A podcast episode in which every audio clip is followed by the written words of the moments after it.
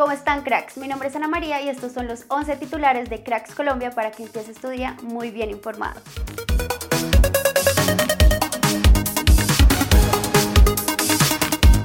Mateus Uribe se coronó campeón de la Copa de Portugal tras vencer 2-0 al Sporting de Lisboa. Nuestro crack jugó todo el partido. Sebastián Villa sigue demostrando su buen juego en Argentina. Ayer hizo la asistencia del gol con el que Boca le ganó a Atlético Tucumán en la primera fecha de la liga de ese país. Esto dijo Alberto Gamero luego del triunfo de Millonarios ante el Pereira. Enfrentamos a un buen rival, al campeón del fútbol colombiano, y hoy volvió a demostrar por qué fue el campeón. Nosotros en el segundo tiempo intentamos jugarlo mano a mano y lo terminamos ganando nosotros.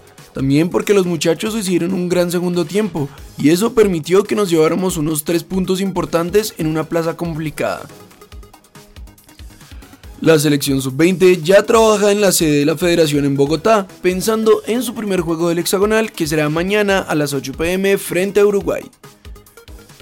Luego del empate a uno entre Junior y Medellín, esto dijo Arturo Reyes, director técnico del Tiburón.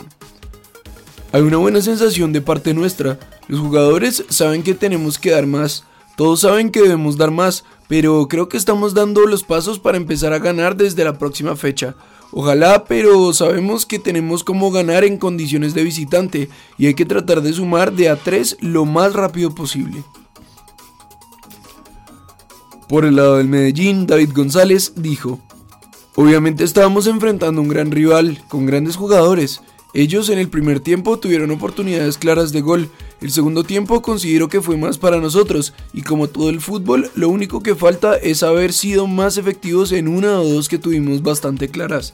Quedó satisfecho por poder haber creado esas opciones en la cancha y contra el rival que lo hicimos hoy. Otro director técnico que habló fue Pablo Autori, que dijo esto tras el empate de Nacional contra Águilas Doradas. Nadie gana una competencia en la segunda fecha, lo importante es seguir trabajando, estamos en un proceso para que todos puedan mostrar y jugar, y ahí vamos a analizar en los entrenamientos. El rival tuvo oportunidades más importantes que nosotros, el equilibrio es fundamental, y más en el momento que estamos empezando.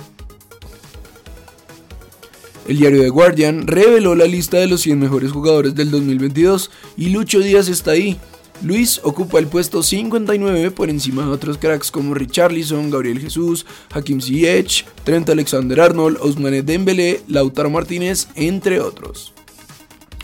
Once Caldas vs Tolima será el único juego de hoy para la liga de nuestro país y empezará a las 8 y 10 pm. Según el periodista Pacho Benítez, Real Valladolid y State Brest estarían interesados fuertemente por el jugador de América, Brian Vera.